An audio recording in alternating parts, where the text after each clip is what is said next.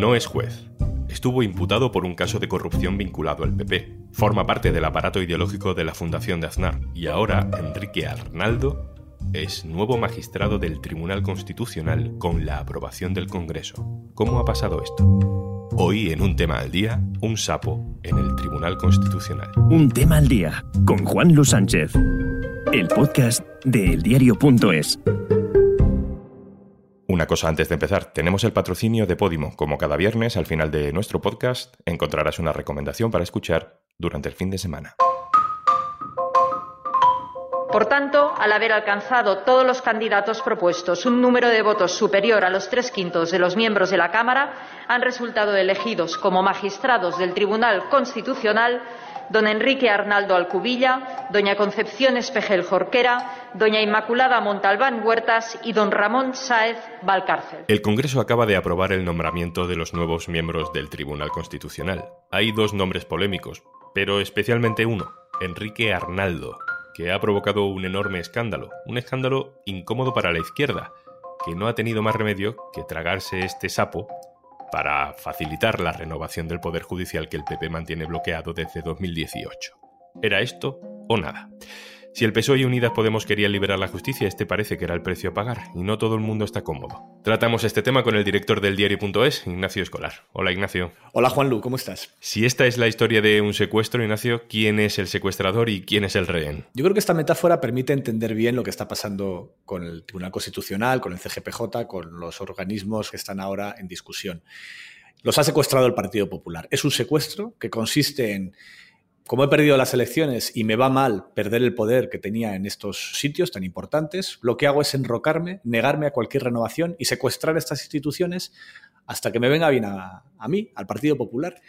Y eso es lo que está ocurriendo ahora mismo. Yo, esa metáfora que, que he usado en un artículo en el diario, creo que lo explica bien. Es un secuestro por parte del Partido Popular de las instituciones democráticas y cuyo rescate pasa por el nombramiento de dos jueces en el Constitucional tan poco adecuados, en mi opinión, como son Enrique Arnaldo y Concepción Espejel. El PP mantenía el bloqueo desde 2018. La presión sobre Pablo Casado era cada vez mayor.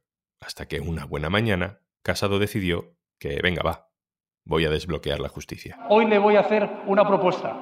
Renovemos ya los demás órganos constitucionales como nos obliga la Constitución en un procedimiento que no socavó el Partido Socialista. Tiene la oportunidad de contestar ahora, pero ahora la pelota está en su tejado. Reflexiones sobre sus cordones sanitarios y sus ataques a las instituciones. Desde Moncloa aprovecharon la oportunidad.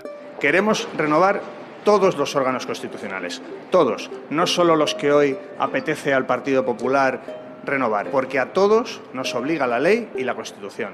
Y por eso, esta misma mañana, Voy a llamar al Partido Popular para sentarnos hoy mismo y que cuanto antes renovemos los órganos constitucionales. Ignacio, ¿por qué son poco adecuados estos vocales que se acaban de aprobar? Enrique Arnaldo, que ha sido el más polémico de los dos, es un letrado, es un funcionario que tiene un puesto como asesor eh, judicial, legal, en el, en el, Congreso. El problema con él es que se ha descubierto, aunque ya se sabían algunas cosas, que utilizó eh, su relación con el Partido Popular para montar una especie de negocio de asesoría para distintas administraciones, la mayoría de ellas controladas por el Partido Popular, a las que vendía servicios siendo funcionario, o sea, un pluriempleo que un funcionario no debería tener. Además, da clases en varias universidades a la vez, que tampoco lo podría hacer. Y además, se le grabó en distintos sumarios de corrupción asesorando a gente como Ignacio González o Eduardo Zaplana. A González incluso le llegaba a decir que iban a colocar a un fiscal general del Estado que le iba a ayudar a salir del atollo judicial en el que estaba por sus tropelías. E incluso, para ya como guinda, eh, Enrique Arnaldo estuvo imputado en el caso Palmarena eh, y se libró porque los hechos que estaban bajo investigación judicial estaban prescritos, no porque no estuviese demostrado una serie de contratos entre Jaume Matas y Enrique Arnaldo que no son muy presentables.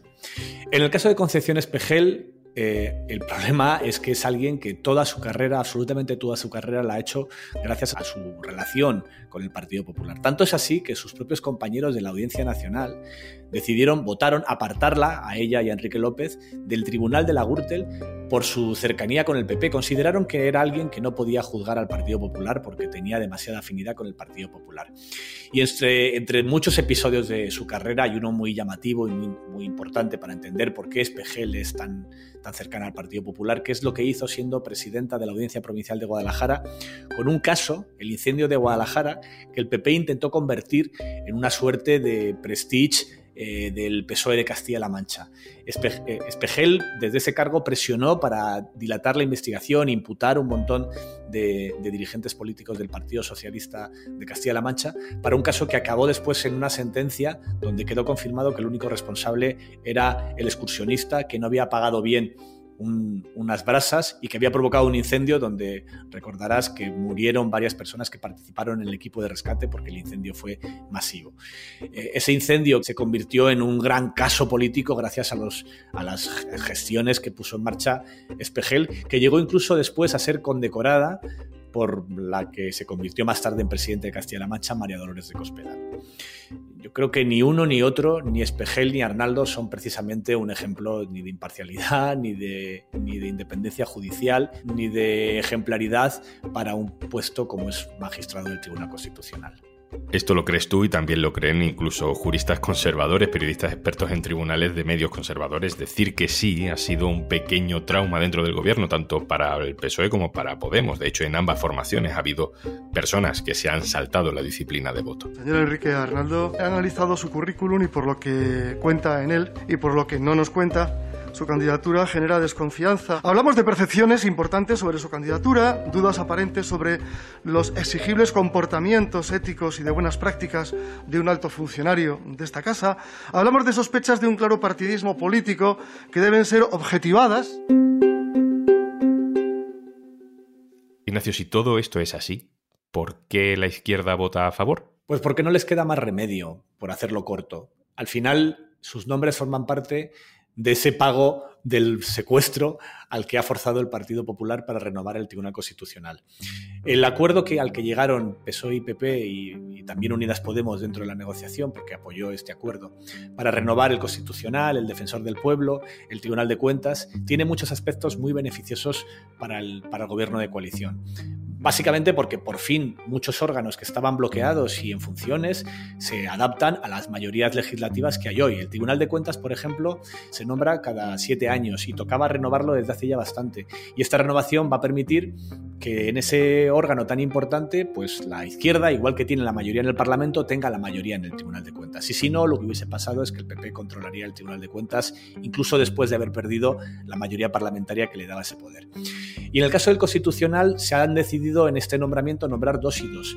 Lo que pasa es que esta renovación sirve para que más adelante pueda ponerse en marcha la renovación del Consejo General del Poder Judicial y que la izquierda pueda tener la mayoría en un órgano tan importante como es el Tribunal Constitucional, que ahora mismo controla la derecha y se ve en cosas como esa sentencia, en mi opinión, inaudita, en la que decidió el Constitucional que el estado de alarma era inconstitucional y que decía esta barbaridad como que eh, España era el único país del mundo donde no se podía hacer las medidas sanitarias que se habían aplicado en otros sitios y que para hacerlo tenías que hacer eh, un proceso, el del estado de excepción, que obligaba a una votación en el Parlamento, a que solo durase dos meses y a que a los dos meses tuvieses que sacar a todo el mundo a la calle, cosa que no hizo ningún país, eh, ni democrático ni no democrático, para combatir la pandemia.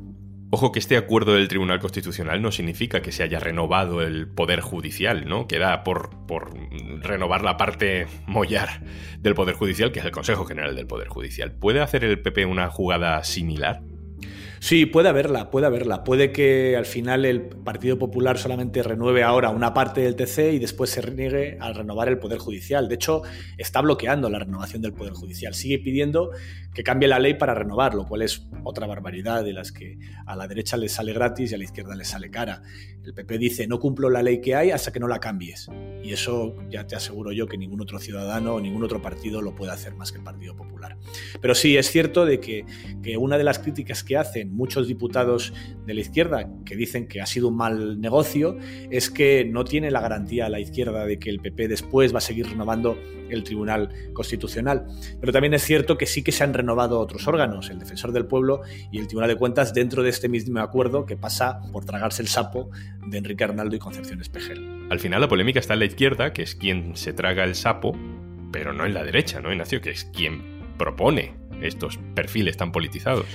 Ese tema es para mí una de las, de las claves de este asunto. Resulta bastante sintomático de cómo es el panorama mediático, el panorama político, que el nombramiento de Enrique Arnaldo fundamentalmente tenga más coste político para el PSOE y para Unidas Podemos que para quien lo nombró realmente, que es el Partido Popular y que es el que ha decidido que esta es la persona ideal. Esto demuestra mucho bueno, cómo funciona el debate político en España. Yo creo que lo que está haciendo el PP de decir durante tres años ya que no cumple la Constitución, que se niega a renovar y que hasta que no cambie la ley no va, a, renovar los órganos constitucionales, es algo que solo puede hacer el Partido Popular. Porque si lo hiciera la izquierda, acabarían procesados en un tribunal o acabarían con una presión mediática tan brutal que no les quedaría más remedio que pactar. Si Enrique Arnaldo fuese un candidato de la izquierda no hubiese llegado a donde, al Constitucional, porque a la tercera publicación de prensa contando sus, sus tropelías, pues la propia izquierda se hubiese visto obligada a retirar ese candidato. Tú miras quiénes son los jueces que propone eh, el Partido Socialista y Unidas Podemos para el Constitucional y son jueces, en el caso concreto de Ramón Sáez, es el número uno de la carrera judicial en España en la categoría de penal. Pues sí, es de izquierdas, pero es alguien con una categoría profesional reconocida incluso por los que no piensan como él, algo que no es el caso, desde luego, de Enrique Arnaldo. Eh, en el sector conservador de la judicatura hay mucha gente que también está escandalizada.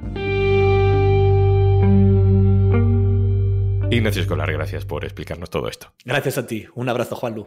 Y antes de marcharnos, una recomendación para el fin de semana. Es muy fácil. Eh, mira, yo pongo ahora mismo una noticia después de esta entrevista, ¿no? Yotuel dice eh, que lo que le define es la posibilidad, la positividad. Y, no hay que... Nadie. Yo pongo una que dice, Yotuel no se habla con un compañero con el que va a entrar todo, va a entrar todo el mundo, pero en, en, tromba. Porque estamos obsesionados con lo negativo.